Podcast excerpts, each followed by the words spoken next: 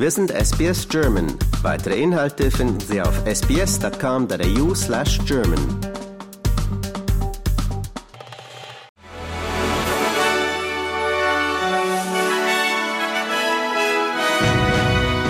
Die iranische Marine hat im Golf von Oman einen Öltanker beschlagnahmt.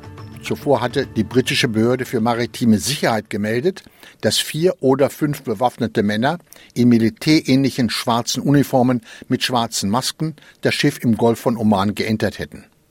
An Bord der St. Niklas, die einem griechischen Unternehmen gehört und unter der Flagge der Marshallinseln fährt, befinden sich 19 Crewmitglieder und 145.000 Tonnen Rohöl. Die USA forderten vom Iran die sofortige Freigabe des Tankers. Die ständigen Angriffe der vom Iran unterstützten Houthi-Rebellen auf Handelsschiffe im Roten Meer könnte dramatische Folgen für die Weltwirtschaft haben. So muss der amerikanische Autoproduzent Tesla einen Großteil seiner Fahrzeugfertigung im brandenburgischen Werk Grünheide für zwei Wochen unterbrechen. Grund für die Maßnahme sei das Fehlen von Bauteilen aufgrund von Verschiebungen der Transportrouten wegen des bewaffneten Konflikts im Roten Meer, teilte Tesla jetzt mit. Die Vereinigten Staaten sehen keine Grundlage für Südafrikas Anschuldigungen des Völkermordes an Israel wegen der vielen zivilen Todesfälle in Gaza, sagt der nationale Sicherheitssprecher des Weißen Hauses John Kirby. Die Anschuldigungen seien unbegründet, so erklärt er Reportern. Auch Israels Ministerpräsident Netanyahu kritisiert mit scharfen Worten die Völkermordanklage von Südafrika vor dem Internationalen Gerichtshof. Ein Anwalt betont hingegen, dass Südafrika mit seiner Klage nicht isoliert sei. And so South Africa is providing important leadership here. And what essentially Pretoria is looking to the World Court to do is to provide clear, definitive answers on the question of whether Israel is committing genocide against the Palestinian people. Inzwischen kritisiert der deutsche Vizekanzler Robert Habeck bei einem Besuch bei der Palästinenserbehörde in Ramallah im Westjordanland die angebliche Gewalt israelischer Siedler gegen die Palästinenser. Der ukrainische Präsident Zelensky hat die Idee eines möglichen Waffenstillstands im Abwehrkampf seines Landes gegen Russlands Angriff strikt abgelehnt. Von einer Feuerpause werde nur Russland profitieren, sagt Zelensky bei einem Besuch in Estland. Eine Pause würde weder zu einem endgültigen Kriegsende noch zu einem politischen Dialog mit Russland führen.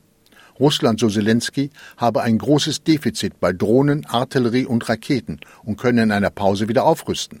Deswegen sei es kein Zufall, dass sich Moskau beim Iran und bei Nordkorea mit Waffen eindecke, so Zelensky. Die Aldi-Supermarktkette hat sich Woolworth angeschlossen und beschlossen, keine speziellen Waren zum Australia Day zu verkaufen. Oppositionsführer Peter Button hatte Käufer dazu aufgefordert, Woolworth zu boykottieren, da das Management des Unternehmens entschieden hatte, dieses Jahr keine speziellen Produkte zum Australia Day anzubieten.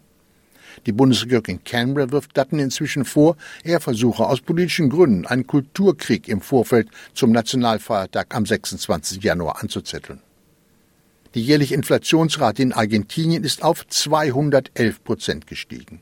Allein im Dezember legten die Preise in dem von einer schweren Wirtschaftskrise betroffenen südamerikanischen Land um 25 Prozent zu, wie die nationale Statistikbehörde in der Landeshauptstadt Buenos Aires mitteilte.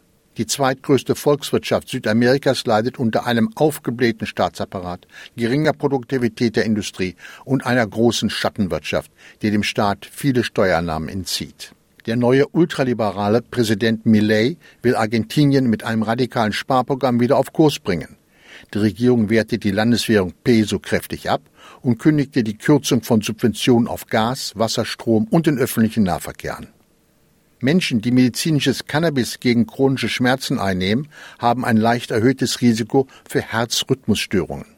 Das zeigt eine landesweite Studie in Dänemark, die jetzt publik gemacht wurde.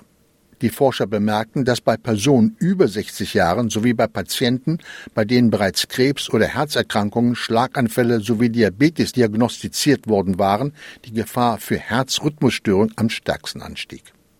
Großbritannien will auch in Zukunft einen guten Teil seines Stromes aus Atomkraftwerken beziehen.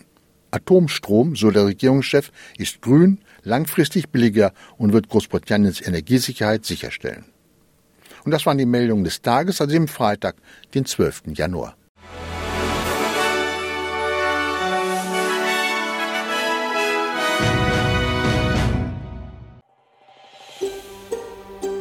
Lust auf weitere Interviews und Geschichten? Uns gibt's auf allen großen Podcast-Plattformen wie Apple, Google und Spotify.